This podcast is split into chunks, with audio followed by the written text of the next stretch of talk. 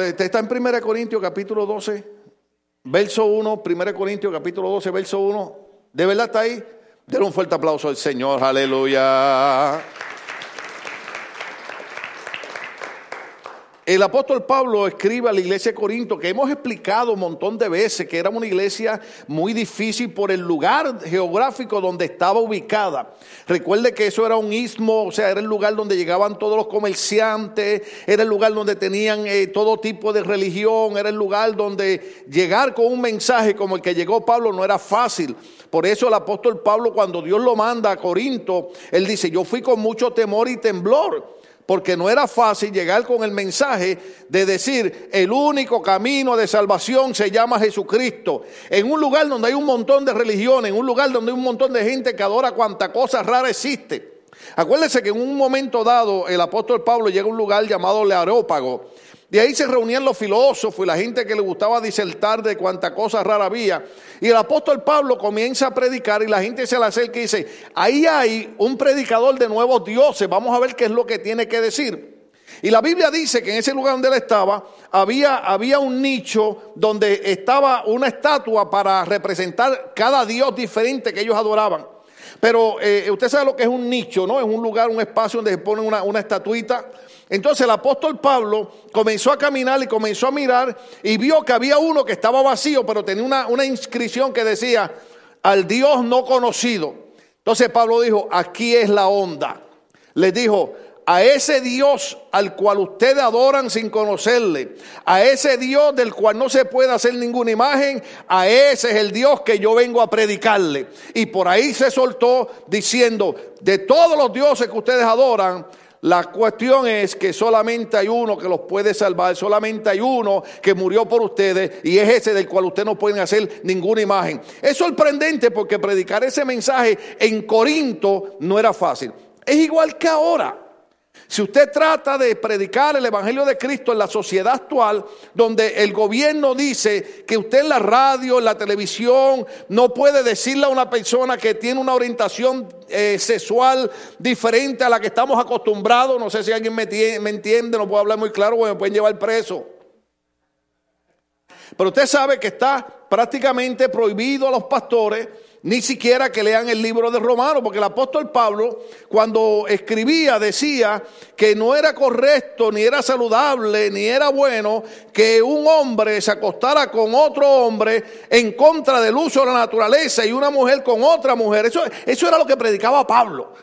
Imagínense cuando Pablo llega a Corinto, Corinto es el lugar más... Eh, eh, eh, ¿cómo iba a ser una palabra? Pero quiero que suene bonita. El lugar más desordenado en el área de la sexualidad. Y así está nuestra sociedad actualmente. Yo estaba viendo un programa con, mi esposa, muy bueno el programa, pero de momento sale un muchacho que está enamorando a otro y yo le digo a mi esposa, la pregunta mía es esta, ¿qué tiene que ver la relación de dos hombres con ese programa? Nada, pero lo metieron de todas maneras.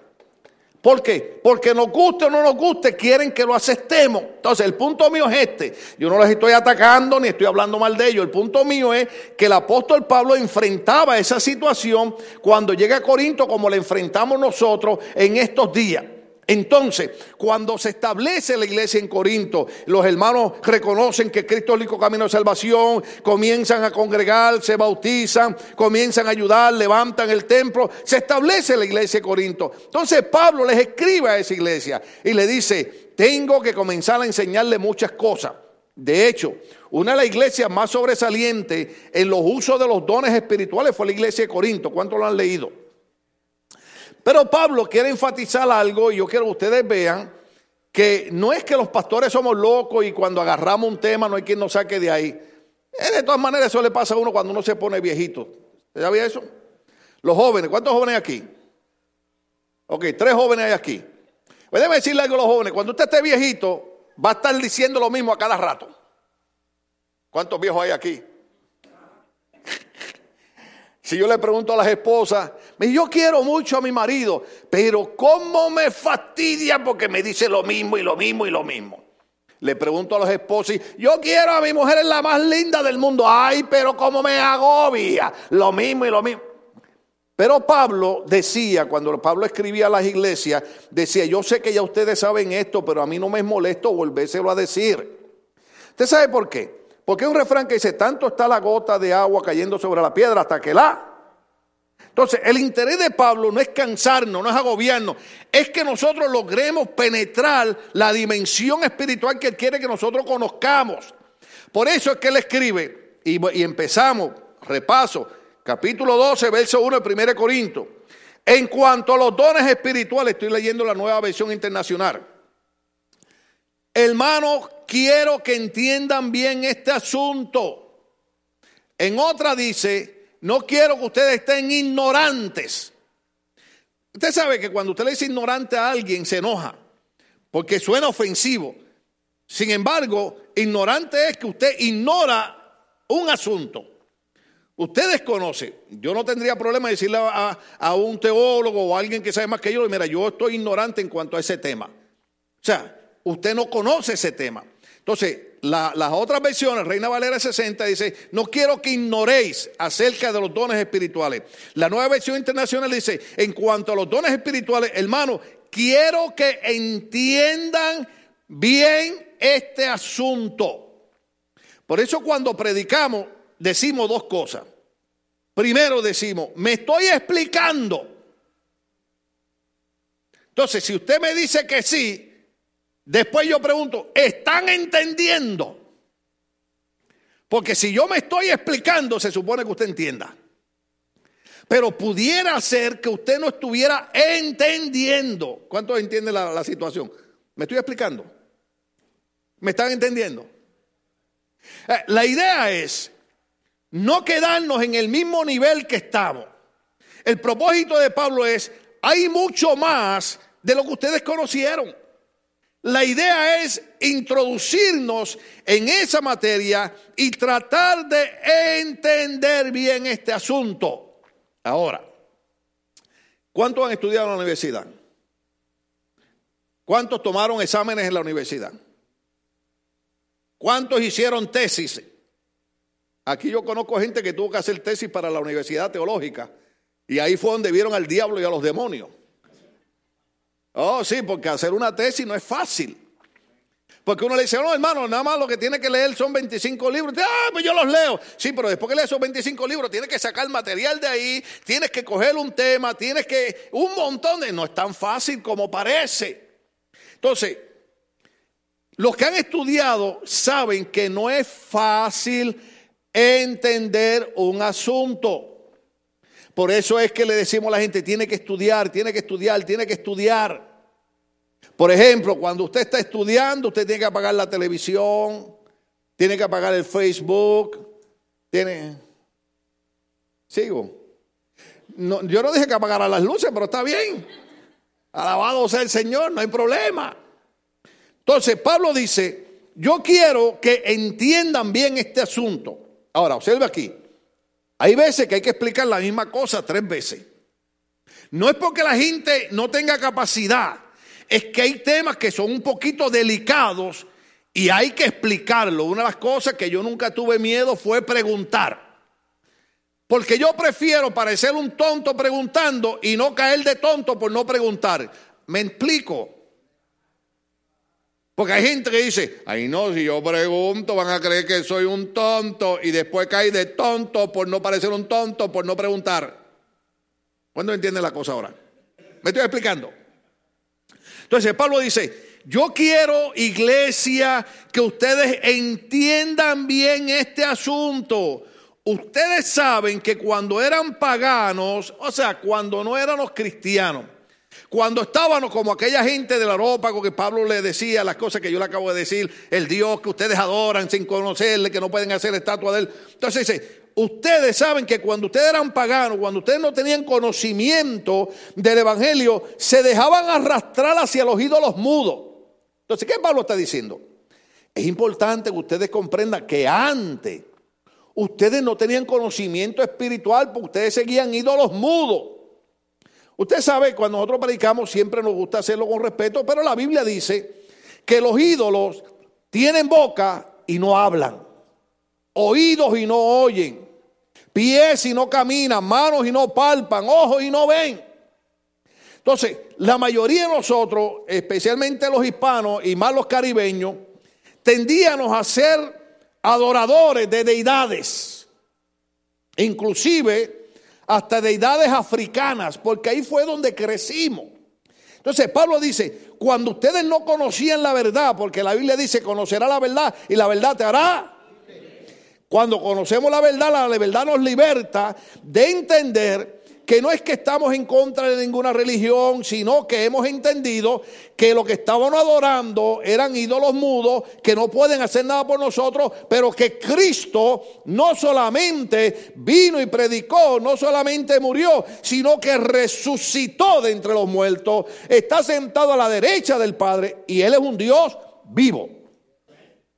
Entonces, Pablo dice, ustedes antes, pero ahora no porque ahora ustedes tienen conocimiento de la verdad del Evangelio. Ojo aquí que en una ocasión el apóstol Pablo escribió y le dijo a los hermanos, y si no me equivoco fue a estos mismos hermanitos buenos de Corinto, le dijo, yo quisiera hablarle a ustedes como hermanos espirituales, pero no puedo. Tengo que hablarle como a niños como agentes carnales. Cuando Pablo usa la palabra carnal, significa que son personas que teniendo conocimiento de las cosas buenas que podemos hacer como cristianos, prefieren hacer otras cosas.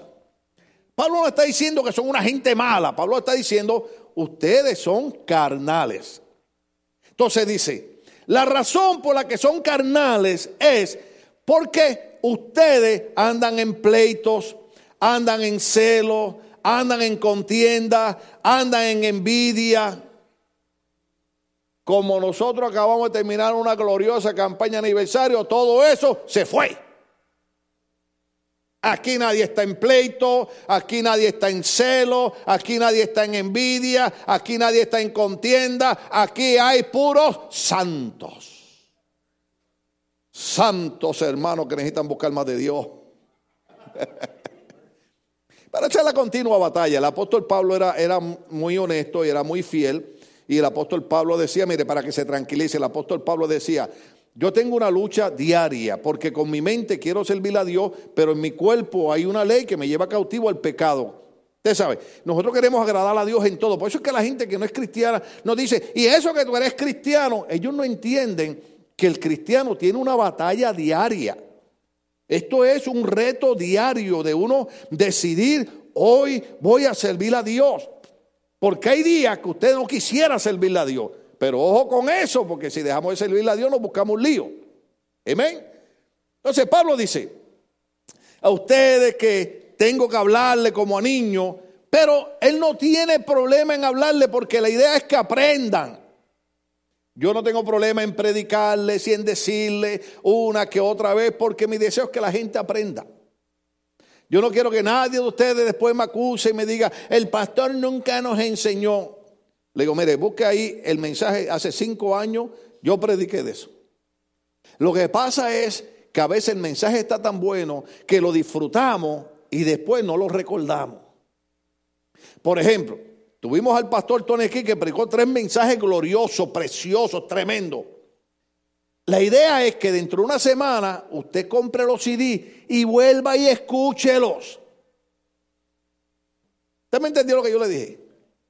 Porque mientras el mensaje está en esa euforia gloriosa, usted está gozándose y hay varias cosas que Dios quería que usted oyera y prestara atención, pero como usted está gozándose, no las oyó. Cuando pone el CD y dice, adiós, pero el pastor dijo eso, sí lo dijo. Lo que pasa es que ahora estás tranquilo y estás oyendo la enseñanza. Ahora, ay, qué pena que me quedan dos minutos. Pablo dice, Pablo dice, pero les advierto que nadie que esté hablando por el Espíritu de Dios puede maldecir a Jesús ni nadie puede decir Jesús es el Señor sino por el Espíritu Santo. Aunque le estoy haciendo un recuento, hay puntos que son importantes entenderlos. Y es que nosotros hemos explicado cuando empezaba el mensaje que Cristo es la cabeza de la iglesia y nosotros somos el cuerpo de Cristo, la iglesia. Entonces, si nosotros entramos en los conflictos, que eso es una eterna guerra, eso es un reto grande. Porque nosotros podemos alcanzar un nivel donde dejemos de estar en peleas, en pleitos, en envidia en celo. Porque si nosotros maldecimos a un hermano de la iglesia, ¿a quién estamos maldiciendo? Porque, mire, si a usted los puertorriqueños le caen mal, no crea que le caemos bien a todo el mundo, a pesar de nosotros ser una, una especie tan especial. ya le voy a caer mal por eso. Pero allá, allá, en uno de mis países dijeron, bueno, no somos moneditas de oro para caerle bien a todo el mundo. Eh, está bien. Usted puede ser la mejor persona del mundo, pero si usted se le parece a alguien que le hizo algo, ya estuvo. ¿Usted sabía eso? Y yo a veces me he encontrado personas y dice, oiga, ¿cómo usted se me parece? Y le digo, un momento, un momento, antes que diga más, ¿le hizo bien o le hizo mal? Sí, porque hay gente que usted le cae mal, nada más que se le parece a alguien que le robó la gallina de allá en el barrio, hermano. Es importante, es importante entender que no importa de qué país usted sea, una vez usted aceptó a Cristo, usted es miembro del cuerpo de Jesucristo. Por eso yo le digo que tenemos que tener cuidado en nuestra relación, porque nosotros los hispanos somos eufóricos. Por lo menos con los mexicanos yo me llevo bien. No sé si después de mañana se seguirán llevando bien conmigo, pero está bien. Les digo, les digo. Porque dicen que los mexicanos son bien nacionalistas y los puertorriqueños son iguales. Mire, una muchacha en México salió a modelar con un bikini hecho con la bandera mexicana. Casi la matan. El gobierno le iba a meter presa porque el gobierno de México dijo que era un sacrilegio usar la bandera para eso. Y en Puerto Rico fue una cantante muy famosa. Y el concierto estaba lleno. Y aquella mujer agarró la bandera puertorriqueña y bailando la pasó por debajo de las piernas. Y tuvieron que sacarla con seguridad porque casi la matan. El único sitio es aquí en Estados Unidos que el gobierno dice, sí, pueden quemar la bandera. Pues, mire, no no sé en El Salvador, no sé en Nicaragua, no sé en Honduras, no sé en Guatemala, pero si usted va a México o a Puerto Rico y quiere jugar con la bandera, esté preparado para correr. O sea, una vez nosotros venimos a Cristo, somos miembros del mismo cuerpo y ese cuerpo es Jesucristo. Entonces, si yo ataco a José y le hago daño a José, estoy maldiciendo el cuerpo de Cristo.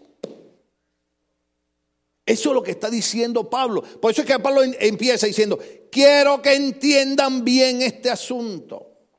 Porque, usted sabe, hay momentos que uno puede agarrar el mensaje y predicarlo tipo evangelista. Yo puedo predicar tipo evangelista, algunos hermanos me han visto, hermano el apóstol Pablo, pero esa no es la idea. La idea es que usted entienda bien el asunto. Estamos aquí. Por eso es que usted ve que aunque yo soy boricua, hablo más despacio. Cuando voy a Puerto Rico y predico en algunas iglesias, digo, aleluya, gracias Cristo. Amados hermanos, mire, yo le quiero decirle a ustedes que la gloria de Dios ha caído en este lugar, porque cuando Pablo le decía a los hermanos, y todo el mundo me entiende. Pero si yo predico borico aquí, usted va a decir, pastor, usted está bien, porque anda acelerado. Cuando yo voy a mi país, me toma como tres días adaptarme de nuevo al acento. Una vez fui a Puerto Rico, la primera vez después de 10 años aquí, pero ¿para qué le digo? Esos son mitotes que ustedes no han... Oiga, y fui a comprar un arrocito blanco con, con, con una comida bonita que hacemos en Puerto Rico y ya me está dando hambre. Platanito maduro, can un pastelón de esos bien buenos.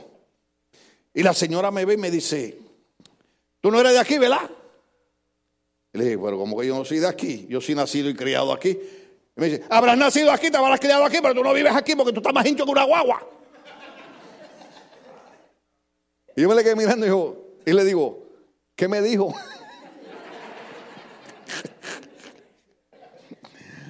voy al Burger King a comprar algunas cosas y voy por el... En Puerto Rico no le llaman... ¿Cómo le llaman cuando usted va así que ordena por la bocina? ¿Cómo? Oh, drive-thru. En Puerto Rico es el bicarro. ¿Ok? Entonces me metí por el servicarro. Y cuando me paro ahí, la muchacha me dice, bienvenido, venga aquí, hermano, una cajita feliz. Y yo miro a Cindy y le digo, ¿qué, ¿qué dijo? Y Cindy me dice, tú eres el que tienes que entenderla, que tú eres el que eres de aquí, yo no. Mire, me abandonó en el momento de las pruebas. Y le digo yo a la muchacha, entonces me traté de poner boricua. En Puerto, Rico, en Puerto Rico usamos mucho el amor, el cariño, el negrita, el negrito. Le digo, mira, mi amor, ¿me puedes repetir lo que me dijiste? Y ella muy amablemente me lo repitió. Bienvenida, que no me con una cajita feliz. Le dije, sí, dame una orden de esa, está bien. o sea, no importa, hermano, de qué país seamos, ni cómo hablamos, ni qué comemos. ¿Cuántos entienden bien el asunto? Somos miembros de un solo cuerpo. Cuando nosotros logremos definir eso, la iglesia camina en triunfo y camina en victoria. Por ejemplo, yo le digo a la gente algo, y yo sé que suena feo, le digo, le digo, hermano, cuando alguien ataca a un hermano de la iglesia, usted no se haga loco, porque lo están atacando a usted. Por ejemplo, ¿usted ha visto el movimiento de hispanos en Estados Unidos? ¿Cómo se levantan? Por ejemplo, yo vi un grupo de puertorriqueños haciendo campaña y moviéndose porque vino un candidato a la presidencia y habló mal de los mexicanos. Entonces, un grupo de puertorriqueños que están en la política se levantan a defender a los mexicanos. Pues si nosotros no somos mexicanos. ¿Mm? Pero ¿qué es lo que está pasando? No es que ellos sean mexicanos, ni sean guatemaltecos, ni hondureños. Es que ellos son hispanos. Y todos estamos montados en la misma guagua. Camioneta, para que me entienda. O le predico tipo puertorriqueño ahora mismo, que usted me entiende, que usted monta en la guagua y agarra por ahí y ve el cantillo de un gallo. Alabado sea el Señor. Entonces, Pablo dice, nadie puede decir Jesús es el Señor si no es por el Espíritu Santo. Entonces, ojo aquí que termino con esto. Cuando el apóstol Pablo escribe, dice algo importante que hay que entenderlo. Desde el momento en que tú creíste, fuiste sellado con el Espíritu Santo.